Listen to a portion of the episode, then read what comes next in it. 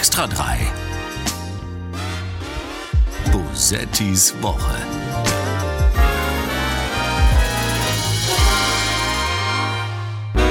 Äh, bei den langfristigen Problemen wie der Klimakrise, wie bei dem Artensterben, äh, haben die Verantwortlichen immer das Gefühl, dass man noch Zeit hat. Aber irgendwann läuft die Zeit ab und jetzt ist so langsam die Zeit gekommen, wo wir eigentlich überhaupt keine Zeit mehr haben. Ja, kurze Erinnerung zum Einstieg vom Klimaexperten Motivativ, dass die Klimakatastrophe real ist. Wie oft kann man das Wort Zeit in einem Satz unterbringen? Aber einfach nicht, nicht, dass irgendjemand hier Gefahr läuft, zu gute Laune zu bekommen. Aber zum Glück gibt es ja jetzt das Ökolabel für Erdgas und Atomkraft. Es ist also alles in Ordnung. Hurra! Herzlich willkommen zur letzten Folge von Bosettis Woche, dem Extra 3 Podcast vor der Sommerpause.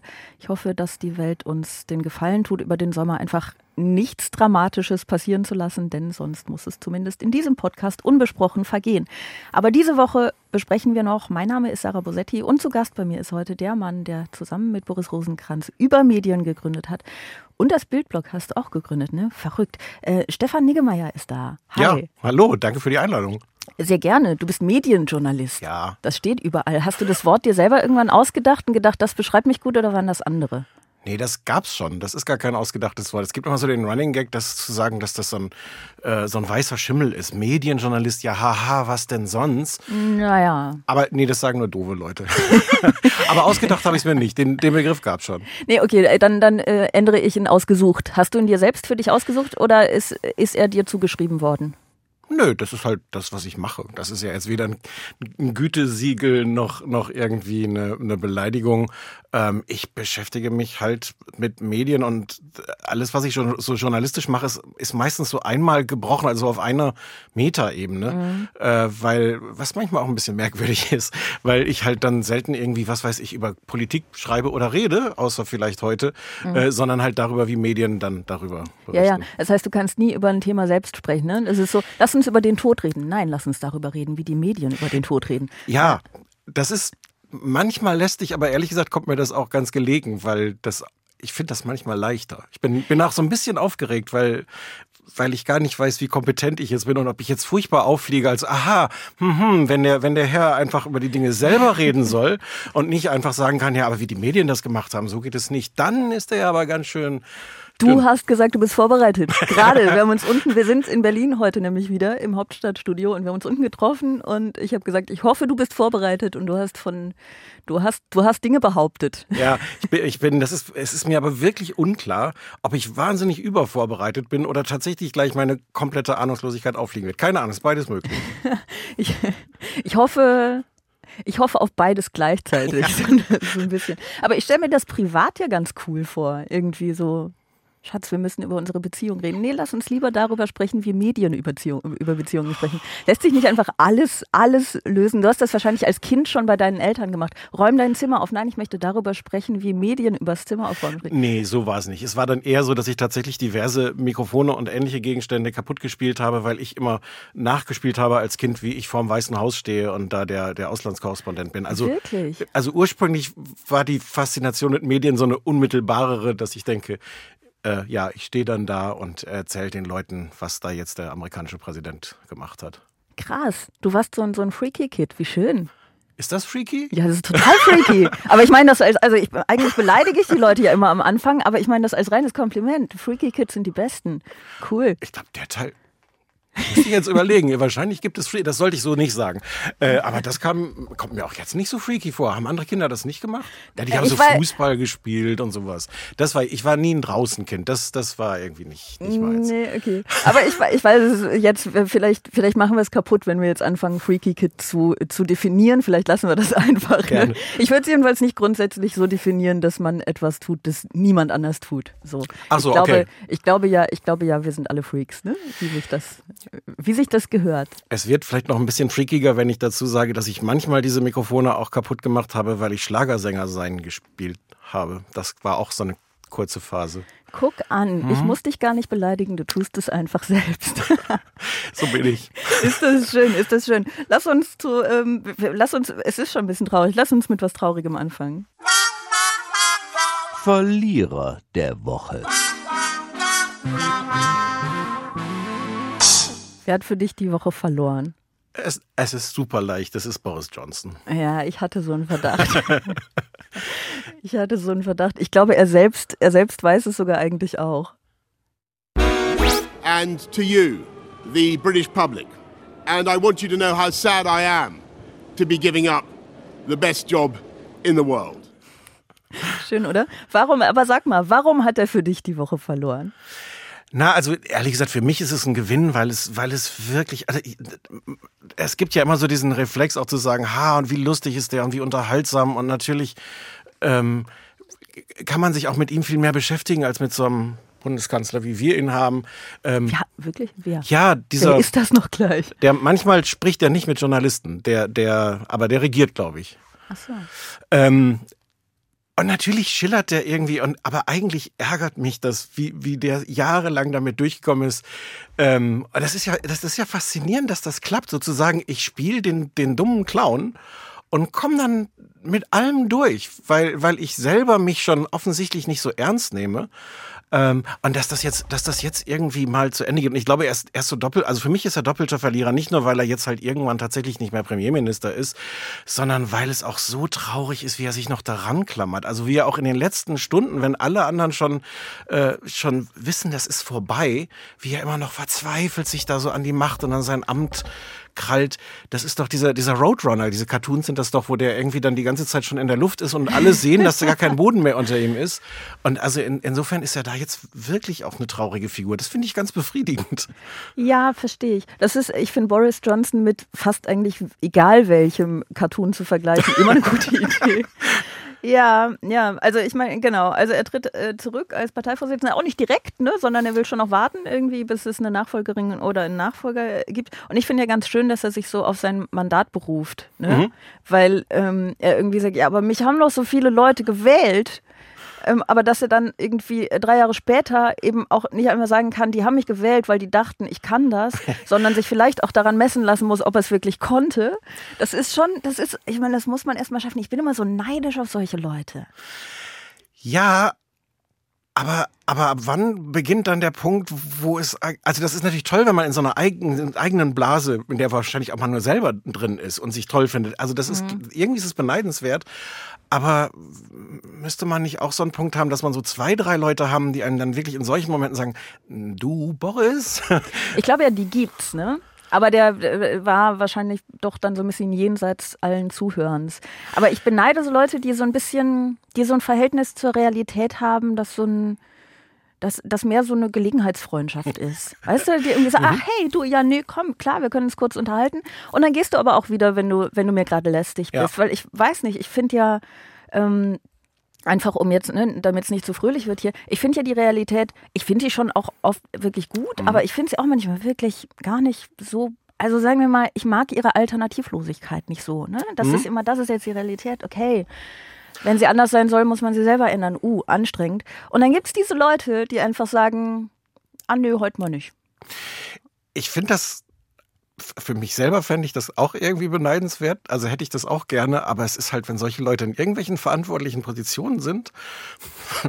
Das, das Faszinierende ist ja, dass er wirklich damit durchgekommen ist so lange. Ja, es ist faszinierend. und ich und ich liebe das. Kennst du dieses Bild, wo er, äh, das ist irgendwie bei den Olympischen Spielen in London entstanden, wo er in der Luft hängt mit so einem, wie heißen diese Zipline, wo man an so einem Seil runterfährt? Ich glaube ja. Und das, das ist, das Ding war kaputt ähm, und er hing da drin mit so einem Harness die ja auch, wo man ja mhm. nie wirklich vorteilhaft drin aussieht. Ja. Und dann blieb das so auf halber Strecke hängen und er war da drin mit so einem Helm, Harness, ähm, zwei so, so Plastik-Union äh, Jack-Fähnchen.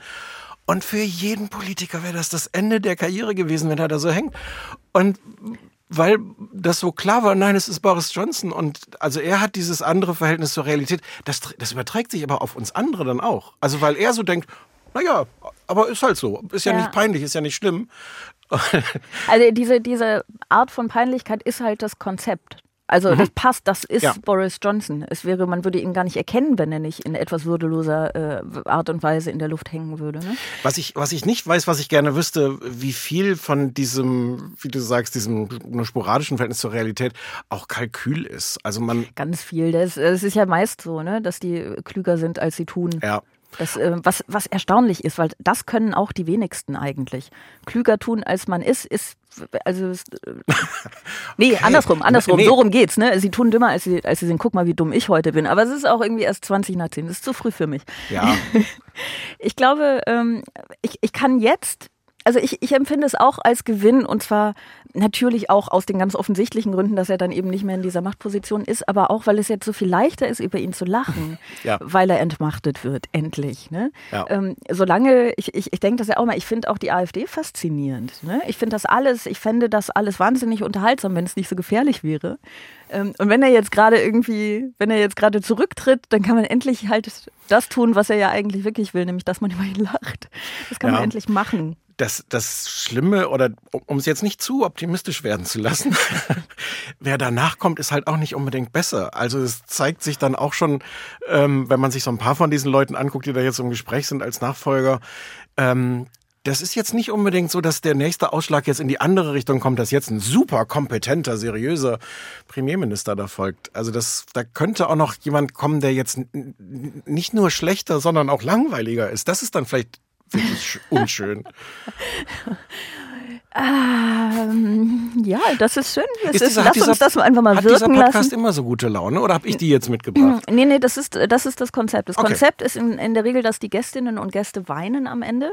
Ich sage auch Gut. in jeder Folge mindestens einmal das Wort Gästin, weil sich dann Leute immer so schön aufregen. Obwohl das, ich möchte es nochmal sagen, es ist ein altes Wort, das existiert schon sehr lange. Ich habe es nicht erfunden. Es ist wie Medienjournalist. Das gibt es auch schon. Ja. Es, es hat eine Bedeutung.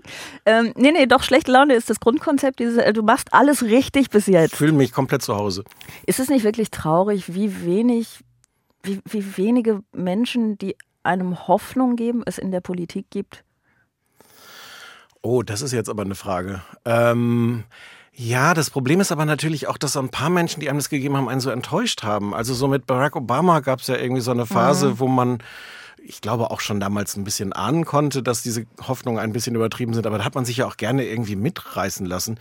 Ich bin ehrlich gesagt gar nicht von Natur aus so ein sehr positiver Mensch, falls man sonst nicht gemerkt hat. Aber natürlich gibt es auch so Punkte, wo man denkt so, okay, hier ist jetzt jemand und der kann irgendwas in, in Bewegung setzen. Und wenn du davon mal oft genug enttäuscht wurdest, ist es halt auch schwer, sich da nochmal anstecken zu lassen. Ich weiß jetzt nicht, ob wirklich die Zahl der Leute, die einem Hoffnung machen, insgesamt irgendwie weniger geworden ist. Das glaube ich jetzt auch nicht. Ich habe ja nicht gesagt, dass jemals, dass es jemals viel, viele waren. ja. ne? Also ich, ich, ich weiß es nicht. Ja, ich, Wir bräuchten es gerade besonders. Das ist natürlich der Punkt. Ja, wir bräuchten, ja, aber wir, ja, wir bräuchten es gerade besonders, das stimmt. Aber ich meine, auch, auch vorher, auch vor all den jetzt gerade akuten und akut sehr schlimmen Krisen gab es ja schon eine wahnsinnige Politikverdrossenheit, die nicht zuletzt daher rührte, dass es immer so ein bisschen das Gefühl gab, ja, Gott, ist doch jetzt eh egal. Mhm. Was natürlich nicht stimmt, ne? Also ich bin ja gegen Politikverdrossenheit, ich finde sie aber auch nicht also ich finde sie verständlich, denke aber trotzdem Demokratie und so, wir müssen. Aber es gibt ja auch so Leute jetzt momentan, die zum Beispiel, ähm, die, die, wirklich sehr hoch gelobt werden. Robert Habeck, mhm. Habeck zum Beispiel, ne, den hatten wir jetzt schon ein paar Mal in diesem Podcast. Ähm, und der, der ja wirklich wahnsinnig gut kommuniziert. Mhm. Ne? Und wir haben auch schon drüber gesprochen, was ist, wie groß ist der Teil der Inszenierung? Gefällt uns nur die Inszenierung oder ist es tatsächlich ehrlich und so? Man weiß es ja am Ende nicht. Ähm, aber ich bin da grundsätzlich auch ähm, seiner Art der Kommunikation gegenüber sehr positiv eingestellt. Ich habe mich aber auch schon bei dem Gedanken erwischt, oh Gott, wann kommt der, wann, wann, wann kommt die Scheiße, die er macht? So. Und wie geht er eventuell auch mit Dingen um, die nicht funktionieren? Ne? Also diese ganze Frage, ähm, ist jetzt, wir entfernen uns ein bisschen vom, vom, Thema, äh, vom Thema Boris Johnson, aber diese ganze Frage ähm, der Sanktionen äh, gegen Russland und so, wird das funktionieren oder nicht? So, das kann ja sein, dass das schief geht. Ich bin ja, wie gesagt, sehr erstaunt darüber, wie sicher sich ganz viele Leute sind, was genau getan werden sollte mhm. und was zum Erfolg führt. Ich glaube, es kann alles schiefgehen und das könnte ja schiefgehen. Und die Frage ist dann, wie geht Robert Habeck zum Beispiel dann mit den Dingen, die er zu verantworten hat, um? Ich hätte jetzt eher das Gefühl, dass das Gefühl, dass so unmöglich ist, irgend, dass es nicht schief geht. Also ich, ich habe eher so, also insbesondere da jetzt die Annahme, eigentlich kann das alles nicht funktionieren. Und auch da werden ja so diese kurzen Momente der Hoffnung, wenn man denkt, ey, die Sanktionen wirken und jetzt, also wenn McDonalds rausgeht aus Russland, dann können die wirklich nicht weiter Krieg führen. Und dann hast du so vier Wochen später die Nachricht, ah, alle McDonalds-Filialen von irgendeiner russischen Firma übernommen. Also selbst, mhm. um jetzt dieses wirklich alberne Beispiel zu nehmen, aber ich habe ich hab ernsthaft... McDonalds das, bringt Russland zu Fall. Aber ich habe ernsthaft das Gefühl, dass, dass ich mir kaum vorstellen kann, wie das denn gut ausgehen soll. Mhm. Vielleicht ist es an der Stelle sogar eine Chance für jemanden wie Robert Habeck, dass der dann auch nicht dafür geprügelt wird, wird, ey, das hat ja nicht geklappt, weil eh alle davon ausgehen, das kann kaum klappen. So ist ja eigentlich seine Kommunikation auch, zu sagen, ja, ja. wow, eigentlich wissen wir gar nicht, wie wir hier rauskommen sollen, aber wir versuchen mal hier und da ja, aber ich meine, das ist natürlich, das würde jetzt voraussetzen, dass es von den politischen Gegnerinnen und Gegnern einen auch nur halbwegs fairen Umgang mit dieser Krise gäbe, was natürlich nicht passieren Nö. wird. Ne? Nö. Aber da sind wir hoffentlich dann auch schlau genug, nicht zu denken, so, okay, wenn wir, also mit Friedrich Merz wären wir jetzt schon, wäre die Sache gelaufen. Also da. Ja, wir könnten, also wir könnten ja Robert Habeck vielleicht, falls er zuhört, tut er bestimmt, hey, ja. nichts, hat ja nichts zu tun sonst gerade. Ähm, ich, ich würde so als Tipp geben, falls es irgendwie alles schief geht, dass er sich einfach in würdeloser Position in die Luft hängt an irgendeiner Stelle und das durch die Medien irgendwie mitfilmen lässt, damit er äh, einfach sagen kann, guck mal Leute, ich sehe albern aus. Mit Problem den verwuschelten Haaren, da geht auch schon was. Lustig, dass du sagst, weil auch die, also die Wuscheligkeit von sowohl Robert Habeck als auch von Boris Johnson haben wir auch schon thematisiert. Okay. Ähm, bin ja immer noch davon überzeugt, dass sich unter den wuscheligen Haaren sehr unterschiedliche Köpfe befinden, aber dass sie in ihrer Wuscheligkeit sind, sind sie eins.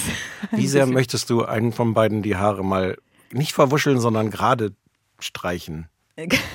nee, nee, ich finde, ich find, äh, die Wuscheligkeit darf bleiben. Ich bin nicht so, dass ich einen großen Drang habe, äh, Menschen, die ich nicht kenne, in die Haare zu fassen. Ja, das ist. Äh, da müsste ich sie, sagen wir mal, ja. Erst, erst Dinner, dann kommen wir zum. Also weißt du, ich, ich bin, weiß ich nicht, ich kenne die ja nicht. Ah, gut. Damit habe ich mich jetzt dann richtig halt gut nicht, dann, dann streich Boris Johnson halt nicht die Haare glatt. War ja nur ein Vorschlag. Nein, er möchte das ja so. Du ja, weißt ja. es doch. Ja. Wir, ich möchte gerne mit dir über etwas sprechen, worüber sonst fast niemand spricht. Unterm Radar. Die Wertschätzung fehlt. Man wird verheizt, man hat keine Zeit für den Patienten. Die ständige Überarbeitung, Überstunden, keine Pause. Teilweise ähm, wurde ich an freien Tagen morgens um sechs angerufen und gefragt, ob ich nicht heute spontan zum Frühdienst kommen kann. Also es war ein kontinuierliches Löschen von Feuern, die überall ausbrachen sozusagen. Da hatten wir im Schnitt zwischen 50 und 60 Patienten dauerhaft, sprich ähm, zwischen 20 und 30 Patienten pro Pflegekraft. Und das sind einfach Zahlen, die nicht schaffbar sind. Und ja, die Konsequenz war einfach nur, dass man mir gesagt hat, wenn ich mich dem Job nicht gewachsen fühle, dann muss ich gehen. Kannst du erraten, um welches Thema es gehen könnte? Ja, Pflege, Krankenhäuser und ähm, der weitgehend unbekannte Streik in Nordrhein-Westfalen. Was sind es, die Unikliniken? Genau, an allen, an allen Unikliniken wird gestreikt. Seit inzwischen zehn Wochen ähm, in, in Nordrhein-Westfalen. Es ist erstaunlich, ne? Es ist, äh, wann hast du das mitbekommen, so richtig bewusst? Ich habe es mitbekommen, weil uns bei, bei Übermedien Leute immer wieder geschrieben haben, sagen, macht mal was darüber, warum niemand was darüber macht. Das ist so lustig. Genau, äh, genau so war es bei mir nämlich auch. Genauso war es bei mir nämlich auch. Mich haben Leute angeschrieben und gesagt, Leute, was ist, was ist, bitte tut was. So. Ja. Ähm, und ich bin mir aber nicht ganz sicher. Ich glaube, ich habe es vorher schon irgendwie am Rande mitbekommen, aber ich war ähm, letztlich genauso ignorant wie alle anderen. Ne? Also ich habe das irgendwie gelesen. Es ist ja auch schwierig. Es ist ja auch schwierig zu sagen, was soll ich denn dann jetzt tun? Also ich als als Medienschaffende nennt man das dann, glaube ich. Ähm, da ist die Antwort einfach. Ja. So, äh, die Konsequenz äh, haben wir auch gezogen und ziehen sie auch jetzt so. Ähm, aber jetzt so als Privatperson denkt man irgendwie, aha, dann streiken die da. Und was noch hinzukommt, was ich ja das Faszinierendste an diesem Streik finde, ist, dass der natürlich stattfindet, aber die können also die, die, die Frage bei einem Streik ist ja immer, wie wichtig sind die Menschen für die Bevölkerung oder für irgendwelche, also wie groß sind die wirtschaftlichen Ausfälle, die mhm. sie irgendwie ähm, bewirken können durch ein, einen Streik. Ähm, und davon hängt ab, wie wahrscheinlich es ist, dass der Streik erfolgreich ist. Ähm, und bei der Pflege ist es aber nicht so, dass die eben einfach nicht so wichtig sind, sondern die sind so wichtig, dass, wenn sie wirklich jetzt komplett streiken würden, halt einfach massenhaft Menschen sterben würden. Und das machen sie nicht. Das können Ja. sie ja nicht machen. Ja. So. Das heißt, es gibt natürlich nur Notversorgung. Die können gar nicht zu 100 Prozent streiken. Und nicht zuletzt dadurch wird das einfach überhaupt nicht wahrgenommen. Es ist Ja, mein, mein Gefühl ist, dass es jetzt, also ich glaube, in den letzten Wochen ist es ein bisschen besser geworden und ich glaube, ein Grund, warum es mehr Aufmerksamkeit gibt, ist, weil genau diese Erzählung da reinkommt, dass sich nämlich jetzt die Kliniken beschweren und Alarm schlagen und sagen, oh, aber Moment, wenn das so weitergeht, dann werden hier ganz viele Operationen verschoben und, ähm, und dann gefährden wir irgendwie Menschenleben. Und ich habe das Gefühl, dass, dass es dadurch dann doch so eine Schwelle erreicht hat oder, oder keine Ahnung, oder so ein Narrativ war, wo dann Medien eingestiegen sind. Ja, aber immer noch sehr wenig. Ich meine, zehn Wochen. Mhm. Das ist über zwei Monate. Und niemand kriegt's mit. Das ist erstaunlich. Ich habe mich das auch gefragt, warum das so ist, ähm, weil eigentlich das ja auch so, also man hat ja auch Sympathien sofort für die Leute. Es ist ja jetzt nicht so, dass man sagt, so, ja, okay, für die will ich jetzt auch irgendwie nicht Solidarität zeigen oder irgendwas. Ich glaube, es ist halt wahnsinnig kompliziert. Also wenn du dich so ein bisschen da einliest, die wollen einen Entlastungstarifvertrag und einen Anerkennungstarifvertrag. Das klingt wenn man sich ein bisschen damit beschäftigt, wahnsinnig vernünftig. Und es ist aber so viel komplizierter, als wenn man jetzt sagen würde, die wollen endlich jetzt mal 1000 Euro mehr im Monat. Die wollen ja gar nicht mehr Geld. Eben. Das ist halt gar nicht deren Punkt. Das finde ich, das finde ich fast noch das Lustigste Ja. daran. Die wollen, also die streiken ja vor allen Dingen, damit die Patientinnen und Patienten besser versorgt werden können. So, die streiken für uns. Mhm. Ja. absurd. Also es ist, ähm, ich, ich stimme dir zu, es ist eine, es ist eine gute Erzählung eigentlich. Mhm. Die kann man, also und das ist lustig, weil jetzt reden wir ja über Medien, ne? Du Mhm. Profi. Also w- die, die Medien tun ähm, ja einige Dinge, ohne ihnen zu nahe treten zu wollen. Äh, uns zu, Entschuldigung, Huch, wir sind in einem Podcaststudio, uns zu nahe treten zu wollen. Die Medien tun ja einiges weil es eben eine, eine gute Erzählung ist oder weil es eben keine gute Erzählung ist. Und man muss sich eigentlich auch nicht so lange damit beschäftigen. Ne? Es ist irgendwie, die sind wahnsinnig wichtig für das, das Wohlergehen und Überleben der Bevölkerung. Ähm, die, die sind, die haben Recht mit ihren Forderungen, die wollen nicht mal irgendwie was groß Egoistisches, sondern die wollen ihren Job einfach ordentlich machen können. Und trotzdem passiert es nicht. Ich glaube, eine traurige Antwort ist, es gibt halt keine geilen Bilder. Also irgendwelche äh, Ah, ja. Pflegekräfte, die mit Bannern durch die Straßen ziehen. Ja, äh, Leute, die sich auf den Straßen festkleben und dann gibt es wütende Porsche-Fahrer, die dann äh, versuchen, die da wegzuziehen und dann gibt's äh, Ärger mit der Polizei oder sowas. Ähm, schafft es jedes Mal in die Medien. Ja, das äh, könnte ein Punkt sein. Ich glaube, ein anderer Punkt ist noch, das habe ich aber ähm, irgendwo auf Twitter von einer Person aus der Pflege äh, gelesen. Ähm, ich, ich, ich weiß jetzt leider tatsächlich nicht mehr, wer das war. Ähm, ist eben auch die Sache, dass die Leute tatsächlich ungern über dieses Thema nachdenken. Weil man denkt ja, also du bist ja, natürlich könnten wir alle zu jeder Zeit betroffen sein, aber man denkt eben einfach nicht so wahnsinnig gern darüber nach, dass man ja krank werden könnte. Und wenn man dann krank ist, dann, dann bist du krank, dann gehst du nicht protestieren. So. Aber das überzeugt mich jetzt nicht so richtig, weil gerade weil ich nicht drüber nachdenken will, möchte ich doch einfach die Gewissheit haben, ich muss nicht drüber nachdenken, weil das wird schon halbwegs in Ordnung sein. Wenn ich das aber das Gefühl habe, eigentlich weiß ich, dass das nicht in Ordnung ist, müsste ich doch umso, umso mehr aktiviert werden als, als normaler Bürger und von mir aus auch als Journalist zu sagen, ähm, da sollten wir dann uns dafür einsetzen, dass das besser wird, weil es uns irgendwann betrifft. Mm, Ich glaube, äh, dass der Mensch nicht so funktioniert. Tatsächlich. Ich glaube, die, die Emotion, die zu vielen Klicks und viel Empörung führt. Und ich meine, so ist es auch im Journalismus, gerade im Journalismus, nicht zuletzt im Journalismus, will man das, ja, dass Leute viel, viel klicken und so. Ich glaube, das, was zu, zu diesen vielen Klicks und dem großen Interesse führt, ist nicht das Gefühl, ja, hm, nee, das könnte mich mal betreffen. Nee, da sollten wir wirklich mal. Das ist schon, das verlangt viel zu viel um die Ecke denken und in die Zukunft denken vor allen Dingen auch. Was ähm, Klicks generiert, ist Wut. Und, und, und Empörung, die jetzt gerade stattfindet. Und das, das passiert da nicht. Also ich habe jetzt einen sehr schiefen Vergleich und auch das, was, ähm, glaube ich, wir in den, äh, also wir, die wir uns vorher nicht mit Wissenschaft beschäftigt haben, in den letzten Jahren als anekdotische Evidenz äh, näher gebracht bekommen haben. Aber ich möchte es trotzdem erzählen. Ich habe, ähm, also ich habe hier diese ZDF-Reihe, die ich, die ich einmal die Woche mache, und da ähm, merkt man eben auch, wenn wir zum Beispiel ähm, über das Thema Abtreibung, Schwangerschaftsabbrüche, das haben wir jetzt schon zweimal diskutiert, also ohne da jetzt wieder reinkommen zu wollen in das Thema. Ähm, wenn ich darüber rede, äh, da gab es jetzt gerade natürlich quasi ein Fenster, ein äh, Fenster des Interesses, das vielleicht eine Woche angehalten hat, wo die Leute wirklich drüber gesprochen haben. Mhm. Ich habe aber vor ein paar Wochen ähm, schon eine Folge darüber gedreht, als dieses Urteil des Supreme Courts in den USA drohte, aber mhm. noch nicht aktuell war.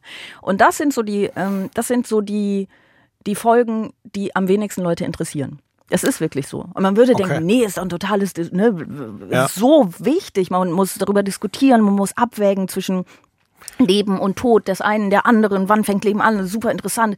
Es ist auch, da kochen die Emotionen ja auch eigentlich hoch. Aber es ist eben auch so ein Thema, über das die Leute nicht so gerne nachdenken. Es ist unangenehm, man, mhm. man möchte das nicht. Und ich glaube, ähm, alles, was in irgendeiner Form mit medizinischer Versorgung zu tun hat, fällt, fällt darunter. Man, man will das nicht so gerne. Ich will auch nicht darüber nachdenken, wie das später ist, wenn ich vielleicht mal in einem Altersheim sein muss und wie ich dann da leben werde. Ja, ich, ich verstehe das und, und trotzdem so richtig kapiere ich es nicht, weil es ja auch so etabliert ist. Also jetzt nach Corona ist ja eigentlich, wenn man es jetzt so zynisch formuliert, der beste Zeitpunkt zu streiken und die Aufmerksamkeit der Bevölkerung zu haben. Also wann haben wir das stärker gefühlt, wie wichtig ein funktionierendes Geburts äh, Geburtssystem, ähm, was wollte ich sagen, Gesundheitssystem ja. ähm, ist, äh, als in dieser Zeit. Also die ganze Zeit wieder, oh, und das, das Gesundheitssystem darf nicht kippen und sowas also wenn nicht jetzt der Zeitpunkt ist, auch mit so Sachen wie, wie Joko und Klaas mit dieser, dieser Sendung, die den ganzen Abend dann äh, eine Pflegerin ausgestattet haben mit so einer Kamera, wo man dann stundenlang zugeguckt hat. Das war ja alles zugänglich und bewegend und emotional und betrifft uns zumindest, ja, vielleicht nicht gerade jetzt, aber vermutlich in irgendeiner Zukunft alle mal. Ähm, ist richtig, richtig habe ich keine Begründung dafür, warum das nicht stärker verfängt. Ähm, ich habe jetzt auch gelesen, ich fand das, ich fand das wirklich interessant, wenn, wenn man sich so ein bisschen zwingt, sich damit zu beschäftigen ähm, dass die da äh, in Nordrhein-Westfalen so ein Punktesystem fordern, dass die irgendwie festlegen wollen, wann immer im Grunde eine Schicht war, wo zu wenig Pfleger da waren, dass man dann einen Punkt bekommt und wenn man genug Punkte gesammelt hat, kriegt man dafür einen freien Tag. ähm, und dass das der Weg auch sein soll, um dann Druck auszuüben aus die, auf die Krankenhäuser, genug Leute einzustellen, damit das nicht passiert. Mhm. Wenn man sich damit beschäftigt hat, finde ich das total clever und die sagen halt auch, wir wollen das. Die, die Krankenhäuser bieten, glaube ich, inzwischen sieben zusätzliche freie Tage an und die Gewerkschaft sagt so, nee, das ist nicht der Punkt. Wir wollen nicht pauschal sieben Tage, sondern es soll soll. Und das ist, ich finde das wirklich, dass so vieles davon klingt wahnsinnig vernünftig und clever und durchdacht. Und vielleicht ist es einfach zu kompliziert, um so in einem Satz, äh, dass man, weiß ich nicht, jemandem in der Küche zurufen kann, ihr, was, was, was die da jetzt gerade machen, was ich hier im Fernsehen sehe, du musst dir das angucken. Ja, ja. Das ist schon ziemlich. Aber es ist vielleicht, äh, ich weiß es nicht. Ich, ich, ich, möchte, ich möchte noch was äh, zu Joko und Klaas sagen. Mhm. Das finde ich nämlich spannend. Ich habe, also ich habe diese Woche fürs ZDF auch darüber gesprochen, ne? Und da habe ich genau das Ding nämlich gesagt. Nee, ich will nicht darüber reden, weil Joko und Klaas haben ja schon darüber geredet. Ja. Und ich glaube, dass das tatsächlich, zumindest gerade so bei so, bei so eher unterhaltenden Formaten, mhm. vielleicht auch den Satireformaten, die es ja so gibt, die sich ja sehr gerne Missständen widmen, ähm, tatsächlich ein Faktor ist. Ne? Also Joko und Klaas haben ja nicht einfach, hey, wir machen mal einen Beitrag darüber, sondern mhm. die haben so den Beitrag darüber ja, geredet. Ja. Und das eben in der Pandemie, als die Wertschätzung gerade tatsächlich sehr groß war. Und ich war äh, ähm, danach bei diesem Fernsehpreis, also als Zuschauerin, ich habe mhm. da nichts bekommen, aber ich war da und habe mitbekommen, wie, äh, da haben sie nämlich auch eine Pflegerin und einen Pfleger, ich hoffe, ich sage das richtig, auf jeden Fall zwei äh, mhm. Menschen, die äh, in diesem Bereich arbeiten, ähm, denen die Bühne gelassen ne? und sie haben irgendwie was gesagt und dann haben alle so ganz ergriffen, ganz lange das getan, was der Pflege am meisten hilft, nämlich applaudiert, mhm. genau. Und ich, ich saß da auch und ich habe auch ganz brav applaudiert und habe irgendwie ah, es, also, es ist so ein, es ist ja auch ein Teil, ist ja auch wirklich ehrlich gemeint, aber ich, ich konnte mich nicht ganz von dem kleinen bisschen Ekel freimachen, den, den ich dann so, so gespürt habe dabei. Und ich, ich habe das Gefühl, danach war das Thema durch. Es wurde ja jetzt behandelt. Das finde ich leider sehr plausibel. Also so als, als Reflex zu sagen, na ja, was, wie will man das jetzt noch toppen? Das ist so, so eine ganz normale Art. So, ja, ist jetzt, wir haben das jetzt wir als die Medien, auch die unterhaltsamen Medienformate haben das jetzt in der bestmöglichen Art behandelt. Ja. Ja, und das äh, Problem an solchen Problemen ist ja, dass man, äh, dass man sie nicht dadurch löst, dass man es einmal sagt. Hm. Und das ist eben das Problem. Man muss es immer wieder sagen und man muss, äh, äh, ne, man muss dranbleiben. Ich meine, dieses, ich, diese, diese Fridays for Future Proteste, ne, als die, oder die, ich meine, Streiks, ist ja auch ein bisschen die Frage, ob man das Streik nennen soll oder oh. nicht. Ähm, aber die wurden ja auch sehr schnell dann so gelobt. Ne? Und alle, die ganze Politik hat gesagt, ja, macht ihr toll. Mhm. Und waren dann so ein bisschen genervt davon, dass sich die, die Jugendlichen und jungen Erwachsenen dadurch nicht einfach haben abspeisen lassen. Ja. Ähm, und wenn sie einfach jetzt einmal ein Wochenende protestiert hätten oder irgendwie, dann wäre auch alles gesagt gewesen, aber das reicht ja nicht. Mhm. Ne? Ich, ich fürchte auch, ähm, dass bei diesem Gesundheitswesen-Thema, dass das halt auch so eine Systemfrage ist. Und ich könnte dir das jetzt nicht mal im Detail durchdeklinieren, was denn an dem System der, der wie, wie Krankenhäuser, wie das Gesundheitswesen in Deutschland organisiert ist, was, genau was? genau Du hast gesagt, du bist vorbereitet. Ich bin empört. Aber, aber ich glaube, in, in Wahrheit ist selbst das, was die da jetzt fordern mit mehr freien Tagen und irgendeinem Punktesystem oder sowas, ist wahrscheinlich auch nur Kosmetik für irgendein äh, prinzipielles Problem mit dem kapitalistischen Unterbau, Überbau oder so dieses Systems. Und ich meine, dann sind Leute wie ich sofort raus, weil ich glaube das sofort, aber du merkst schon, ich könnte es dir auch an keiner Stelle äh, erklären. Und ich glaube, dass das natürlich auch ein Punkt ist, wo ganz viele andere Leute auch abschalten. Mhm. So, ja, vielleicht gucke ich mir mal eine gute dreiviertelstündige Dokumentation dazu an, die mir das erklärt aber vielleicht auch nicht, wenn gerade irgendwie was Lustiges mit Joko und Klaas läuft. Die jetzt wieder andere Themen haben, weil sie haben das ja genau, schon behandelt. Ja, genau. ja, genau. Ja, das, das kann sein. Vielleicht sind sie einfach zu vernünftig. Vielleicht ist das, was sie fordern, zu plausibel. Und das finde ich ganz schön, wenn wir den Fehler jetzt auch bei, einfach bei den Streikenden suchen. Ja. Die machen das nicht richtig. Die sind zu, die sind zu bescheiden, die sind zu fleißig, die sind zu vernünftig. Das Müssten wollen wir die alles sich an nicht. so Patienten festkleben? Wäre das die Lösung? Ey, weißt du, das, darauf, genau darauf möchte ich nämlich gerne kommen. Aber kurz noch auf eine ähm, auf ein anderes, na, sagen wir mal, in dem Kontext müsste man es sehen als Positivbeispiel für Streiks, für Proteste. Ich kann die Landwirte in Teilen verstehen. Was ich missbillige, ist die Art und Weise, äh, wie sie in den Niederlanden da vorgehen, äh, eine Ministerin äh, mit dem Güllefass vom Haus zu begegnen. Es, es, wurde vom Militäreinsatz eben noch gesprochen äh, gegen Landwirte. Ja, ähm, äh, äh, das hast du wahrscheinlich mitbekommen, ne? Das, äh, das, das, das habe ich mitbekommen. Ich kannte nur, Entschuldigung, ich kannte die Formulierung nicht. Einer Ministerin vor dem Haus mit dem Güllefass begegnen ist wirklich. Hallo, hier ist das. Äh, bitte sehen Sie hier das Güllefass. ja, genau. Güllefass, Ministerin, Ministerin ja. Güllefass. So, wir lassen euch dann mal alleine. Ja, so, so war es wahrscheinlich. Ich glaube, so, so höflich hat es sich ungefähr abgespielt. Wahrscheinlich ähnlich höflich war diese ähm, Szene, über die viel gesprochen wurde, als ähm, tatsächlich Schüsse fielen und die Polizei irgendwie nicht nur Warnschüsse abgefeuert hat, sondern auch auf einen Traktor. Ähm, die, die Umstände sind, glaube ich, noch nicht abschließend geklärt. Also ähm, die Polizei sagt, dass die ähm, Traktoren, also nicht die Traktoren selber, sondern die Menschen, die darin saßen, ähm, mit ihren Traktoren drohend auf sie zugefahren sind, dass es eine bedrohliche Situation war. Die Gegenseite sagt, nein, nein, das stimmt alles nicht. Wie auch immer, das ist ja nicht unser Thema. Es geht um diese Bauernproteste in den Niederlanden, die auch schon, also seit über zwei Wochen sind die ähm, zugange und ähm, es geht um äh, geplante Umweltauflagen, nach denen ähm, der Stickstoff, äh, Stickstoffausstoß äh, deutlich reduziert werden soll. Das ist für viele Betriebe, wird das ein ernsthaftes Problem werden. Es geht aber natürlich um Klimaschutz, also ne, sind wir wieder beim Thema Abwägen. Ähm, aber darüber wollen wir nicht reden, weil wir haben ja keine Ahnung von den Themen selber, sondern wir wollen darüber reden, wie gehen die Medien damit um. Und das ist interessant, weil das ist ähm, in einem Nachbarland, trotzdem äh, habe ich davon jetzt aktuell mehr gehört als vom Pflegestreik, mhm. wenn ich mich nicht bemühe. Und das sind natürlich Bilder. Ne? Ich bin so neidisch auf Bauern, die wirklich dieses ganze Arsenal haben. Also wer ist am besten ausgerüstet für jede Form von Protest? Also mit allein, wenn du so eine, so eine Autobahn damit absperrst mit deinen Traktoren, sieht das geil aus. Du musst auch gar nichts groß erklären. Du hast dieses Bild, wie Traktoren irgendwie die Autobahn äh, blockieren und du weißt sofort, wer protestiert und warum. Ist dann egal, wird schon irgendwas mit Umwelt oder sowas sein.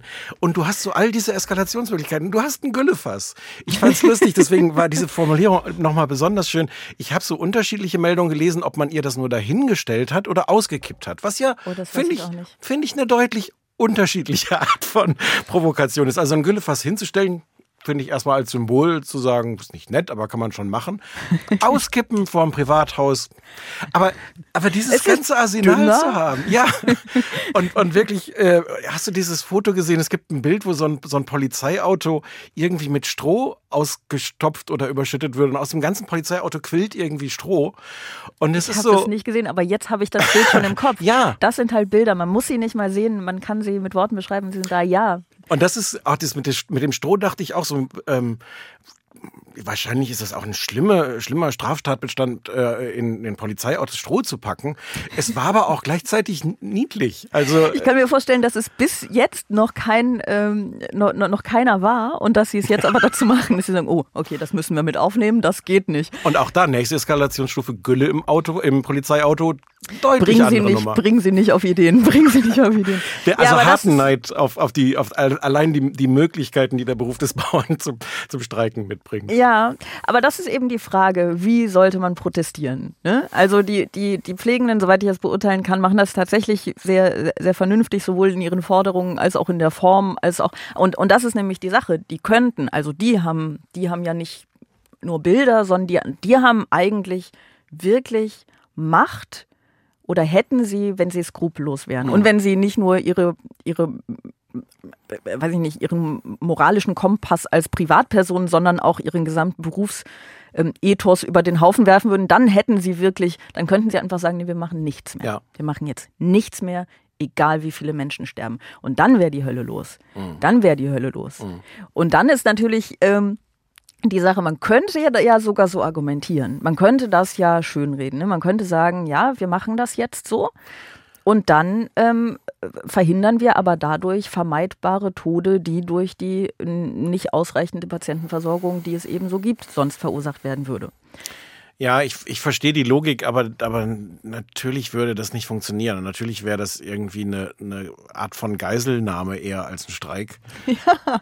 Ähm, ich sag ja nicht, dass ich mich dafür ausspreche. Nee, nee. Ich will das immer so in den Raum werfen. Auch grundsätzlich wirklich die Frage, wie, wie findest du, muss man appla äh, applaudieren? Huch, jetzt bin ich da schon wieder. Wie muss man, wie muss man äh, protestieren? Wie muss man streiken? Also sollte man sagen, hier, das sind unsere Forderungen, aber lasst euch nicht stören. Ne? Also, oder beim, beim Klimastreiks Fridays for Future oder ähm, oder, oder äh, letzte Generation, die sich auf Autobahnen festkleben? Ähm, ich, ich weiß es nicht, aber ich glaube, dass da wieder die Medienlogik auch dem, was eigentlich gut wäre, entgegensteht. Also diese Leute, die sich da festkleben, ja in, in Berlin gerade ungefähr jeden Tag auf den Autobahnen, äh, Autobahnen sich da festlegen an den, an den Ausfahrten. Mhm. Ähm, ich finde das wahnsinnig unsympathisch, um jetzt mal so ein harmloses Wort zu nehmen.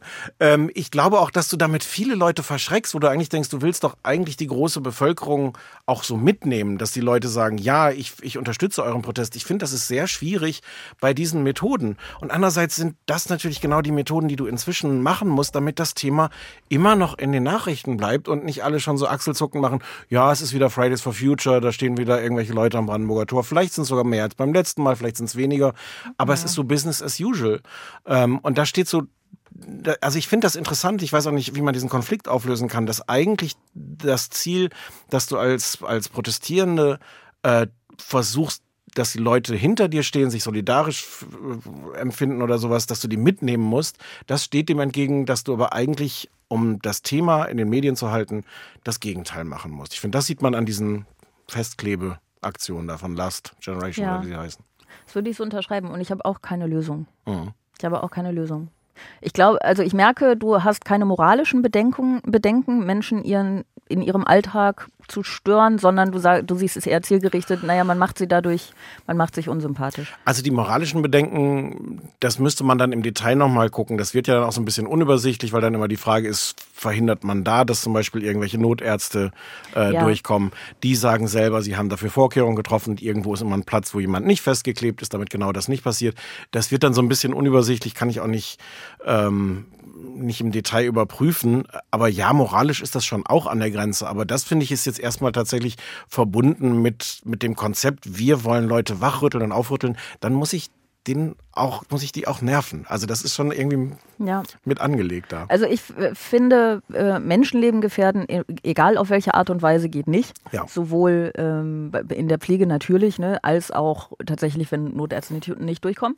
Ähm, aber alles, was den Menschen einfach lästig ist, finde ich, ich denke auch, man muss abwägen, vor allen Dingen, was das Anliegen angeht. Ne? Mhm. Aber äh, Klimakatastrophe ist Klimakatastrophe.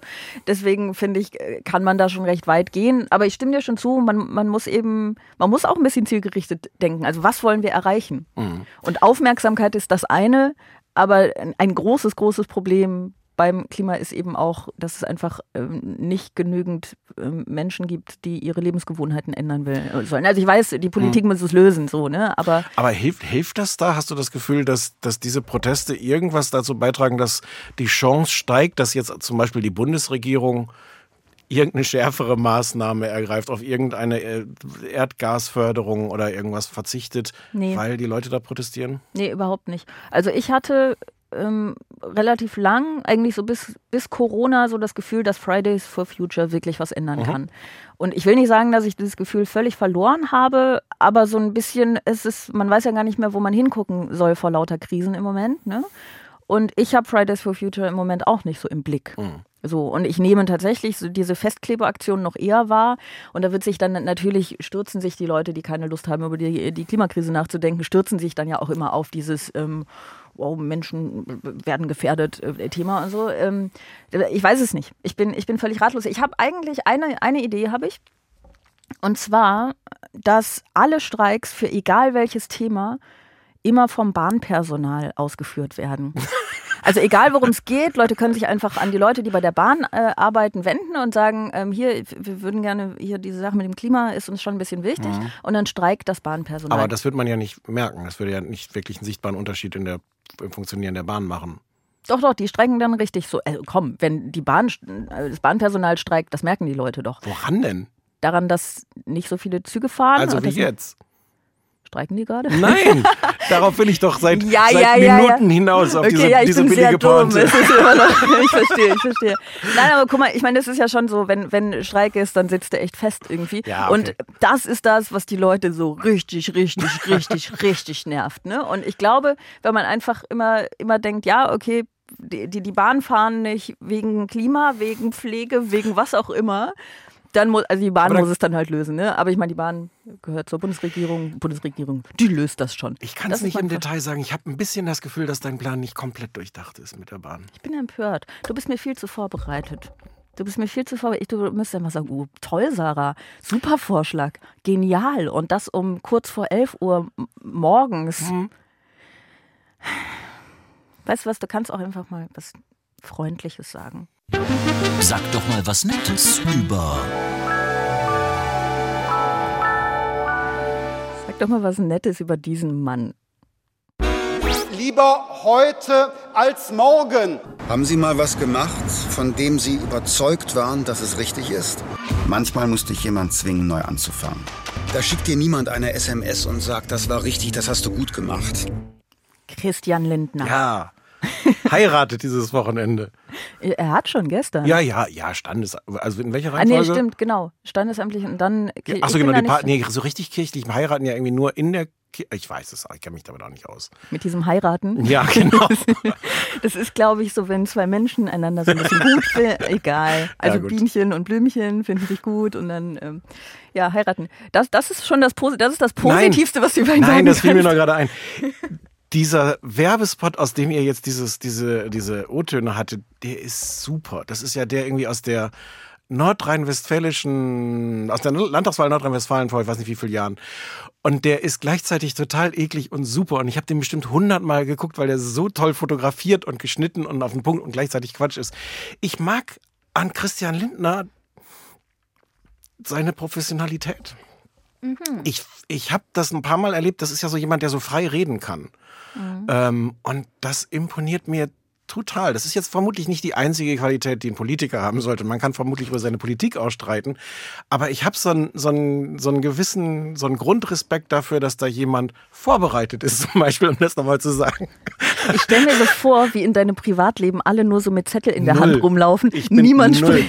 Nein, nein, nein. Du nein. verteilst morgen die Text, morgens die Texte, was alle sagen sollen und dann. Das ist, wobei ich überlege gerade, ob ich diesen Eindruck jetzt einfach mal äh, fördern sage, ja, genau so ist das. Bei Oder uns. ob du das mal umsetzt. Einfach, das wäre auch ganz schön.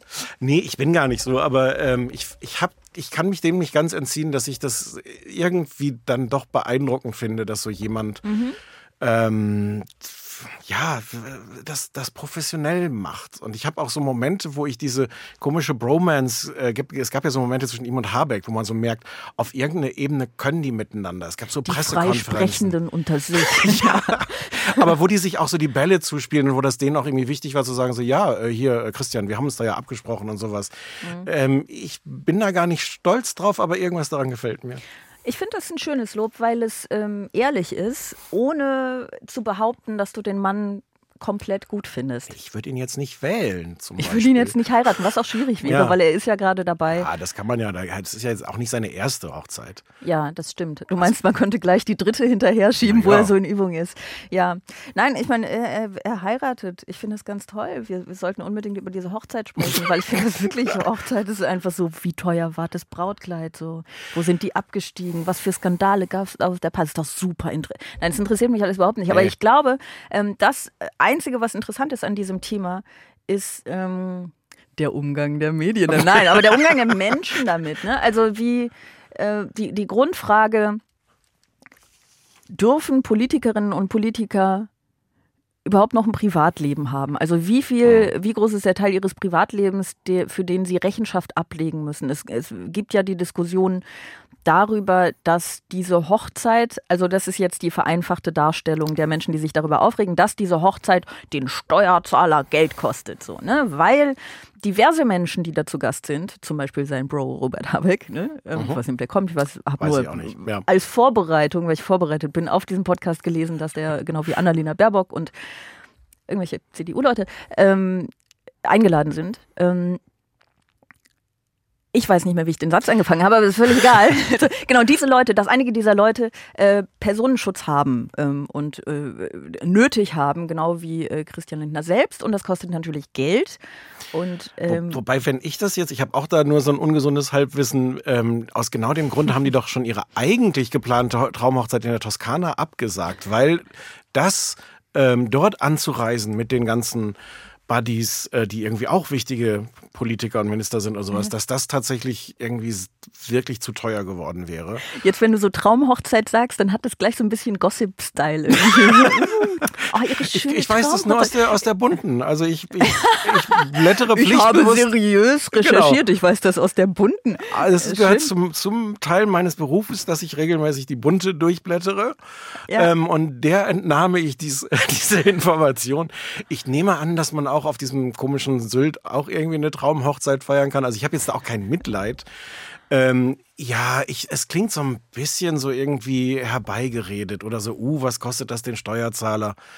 Man kann das schon machen und ich, irgendwie ist auch was dran an diesem Gefühl, einerseits diskutieren wir, ob wir irgendwie weniger lang duschen sollen und andererseits äh, macht er da drei Tage äh, Sause auf, auf Sylt. Aber irgendwie steht's mir dann auch nicht, also, äh, äh, also sollen sich Leute gerne darüber aufregen. Ich muss das jetzt auch nicht tun. Ja, ich finde es völlig Bullshit, sich darüber aufzuregen. Und zwar gar nicht so sehr, weil ich denke, ach komm, ist doch egal, sondern weil ich es berechtigt finde. Mhm. Also die, die, die, die, die Tatsache, dass die Personenschutz brauchen, liegt ja daran, dass sie in der Politik sind. Mhm. So. Also äh, der, der Grund dafür ist ihre, ihr Beruf, den sie, und jetzt wirklich keine Bewertung wie sie, darüber, wie sie ihren Job machen, aber den Beruf, den sie für uns ausüben. Ne, das ist ja so.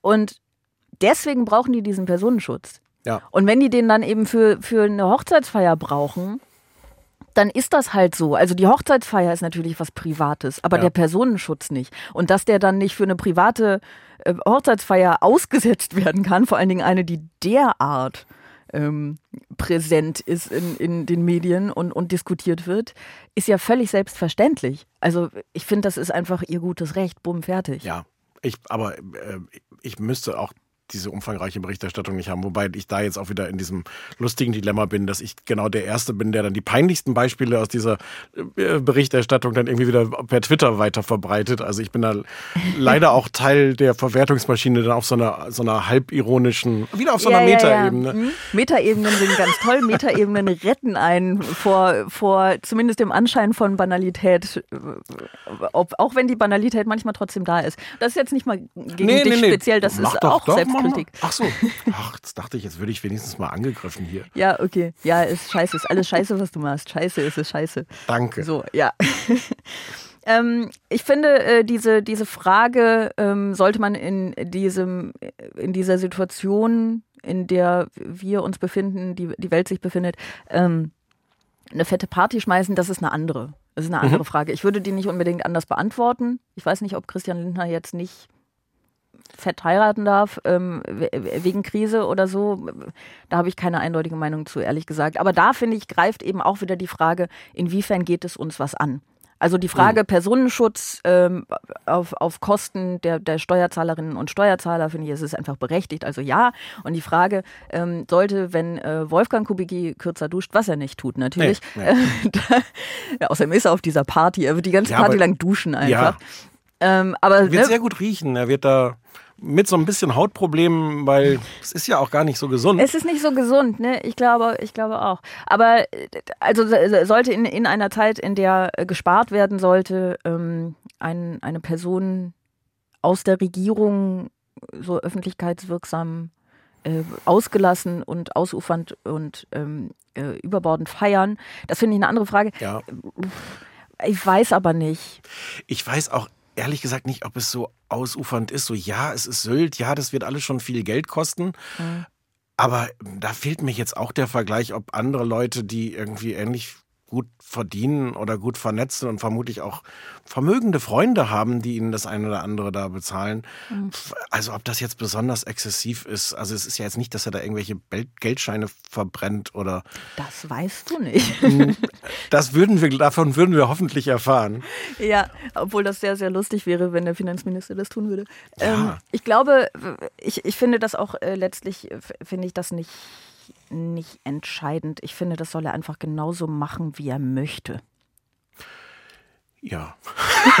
ich habe da, doof, ich hab da auch da ein merkwürdiges Grundvertrauen in die Professionalität von Christian Lindner. Dass du meinst, er, er wird sehr professionell heiraten? Ja, der wird bestimmte sehr peinliche Sachen, die auch möglich sind in solchen Zusammenhängen, glaube ich, einfach nicht tun, weil er das für nicht professionell hält. Nee, weiß ich auch nicht, ob das stimmt, was ich jetzt sage, aber ich behaupte das jetzt mal. Aber wäre es nicht sehr lustig, wenn er so immer frei sprechen könnte und da würde er dann aber mit Zettel am Traualtar und äh, drauf gucken und sagen, äh, ja.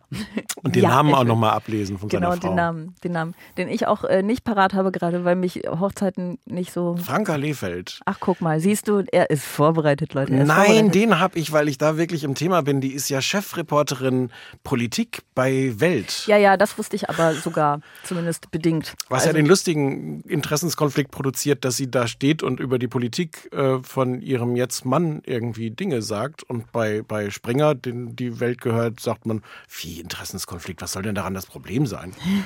ja, okay. Ja, das, das ist schon sehr lustig. Das ist schon sehr lustig. Nein, die sollen schön feiern, die sollen schön feiern und wir kommen jetzt langsam zum Ende. Wir kommen aber noch nicht ganz zum Ende, denn ähm, es gibt ja noch das hier. Eine letzte Frage. Die Idee ist, dass du eine letzte Frage für mich hast und dass ich eine letzte Frage für dich habe. Ich kann dir schon sagen, dass die Frage, die ich mir ausgedacht habe, ehrlich gesagt am Anfang schon beantwortet wurde. Ha. Das heißt, du fängst an und ich denke mir noch schnell eine aus. Okay. Ich habe mir ja zur Vorbereitung äh, ein paar Folgen von diesem Podcast angehört und hatte das Gefühl, es sind sehr komplizierte Fragen, die da teilweise gestellt werden. Mhm. Ich habe versucht, meine nur so halb kompliziert zu machen. Wenn du die Möglichkeit hättest, ein Thema zu sagen oder, oder einen Beitrag zu schreiben, der äh, morgen auf der Titelseite der Bildzeitung steht oder in der 20 Uhr Tagesschau als erstes kommt, der groß auf, auf den Titelseiten der, der Medien sein würde, wo du sagen kannst, dieses Thema, darüber müsst ihr morgen alle berichten. Was wäre das? Es gibt jetzt diese beiden so leichten Antworten, ne? Pflege oder Klimakatastrophe. Ja, naja. Wir könnten irgendwie sagen, Aber wie, ähm, wie bestärkt der Pflegenotstand die Klimakatastrophe? Sowas in der Art wäre super lustig. Aber das, Aber das könnte auch ein, auch ein, privates, persönliches, wo du immer schon mal wolltest, äh, dass die Menschen da mal die Wahrheit über so und so erfahren oder die Brisanz von Thema so und so. Du hast ja das, eigentlich hatte ich noch, noch die Herleitung mir so vorbereitet. Also, wenn ich so dein Schaffen verfolge, du willst ja auch nicht nur unterhalten, sondern was sagen. und da dachte ich, also, okay, du kriegst geschenkt. Ich will mich unterhalten.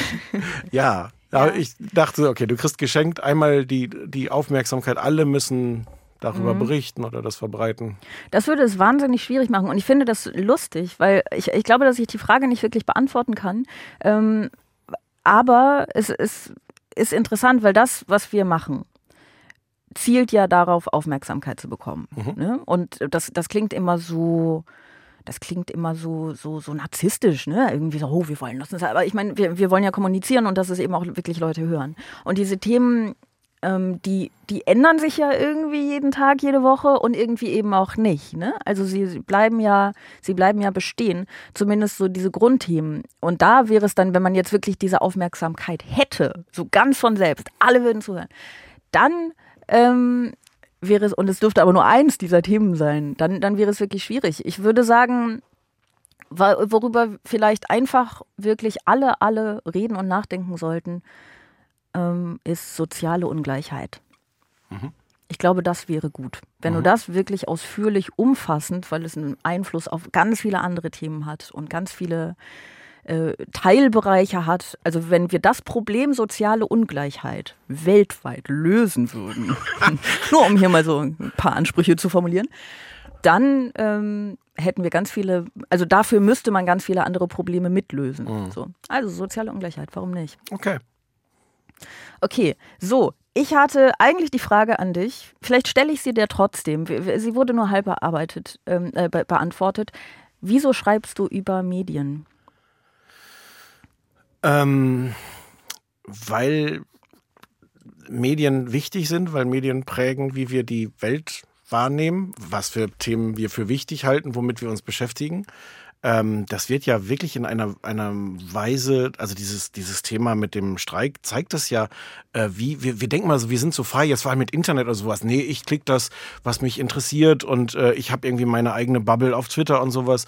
Und wie sehr aber es trotzdem bestimmt wird von anderen Leuten, welche Themen wir überhaupt als relevant wahrnehmen. Also wie wir die Welt wahrnehmen, wird immer noch unfassbar viel von Medien geprägt. Und deswegen glaube ich, ist es total wichtig, sich damit auseinanderzusetzen.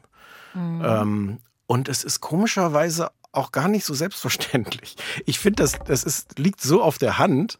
Ähm, und trotzdem gibt es so viele äh, Leute oder auch, auch gerade Journalisten, die sagen so, na ja, aber, aber jetzt so sich mit Kollegen dann irgendwie auseinandersetzen, ist ja auch so ein bisschen unschön und so eine Selbstbespiegelung. Es gibt so ganz viele so abfällige Wörter dafür, jetzt ausgerechnet ähm, als Journalist sich mit dem Arbeiten anderer Journalisten auseinanderzusetzen. Und das finde ich völlig Quatsch.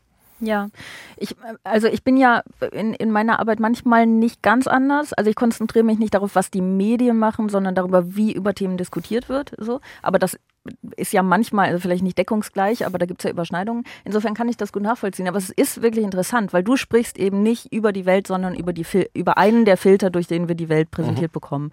Ähm, bist aber zugleich eben auch wieder ein Filter. Ja, ja, ja. Und, und natürlich kann man jetzt auch wieder fragen, wer schaut mir dann auf die Finger? Also wer schaut denen auf die Finger, die anderen auf die Finger schauen? Ja. Ähm, also man kann die Metaebenen da auch ja, fröhlich aufeinander stapeln. Äh, und trotzdem ist das, nicht, dass ich das wirklich veralbern will, natürlich genauso richtig auch. Und diese Diskussion mhm. gibt es ja zum Beispiel auch bei Faktencheckern, ähm, dass man sich kritisch angucken muss, was, was machen die eigentlich? Das ist mhm. ja auch nicht irgendwie eine Instanz, wo man sagen kann, okay, wenn der Stempel drauf ist, dann ist die Sache ja wohl geklärt. Ähm, ja. Aber es ist schön ich glaube, es ist wichtig und ich glaube, es ist gut und ich glaube, ähm, du weinst zwar leider noch nicht, aber wir kommen trotzdem zum, zum Ende dieser Folge. Ähm, das war Bosettis Woche für heute. Wenn ihr das schön fandet, ähm, dann dürft ihr wie immer schreiben, ähm, euer Lob an bosettiswoche.ndr.de. Ihr habt diesmal auch ganz viel Zeit, denn wir gehen jetzt in die Sommerpause bis Anfang September. Am 9.9. geht's weiter. Ähm, dann hören wir uns wieder. Ähm, abonniert diesen Podcast einfach jetzt, weil ihr macht jetzt sehr lange Urlaub und ihr seid bestimmt sehr vergesslich und ihr wollt ja die erste Folge, die wiederkommt, nicht verpassen. Äh, vielen Dank, Stefan, dass du da warst. Sehr gerne. Sehr schön. Bis zum nächsten Mal. Tschüss. Okay. War es das? Ja. Ja. Dann, dann wünsche ich ein schönes Wochenende. Extra 3 Bosettis Woche.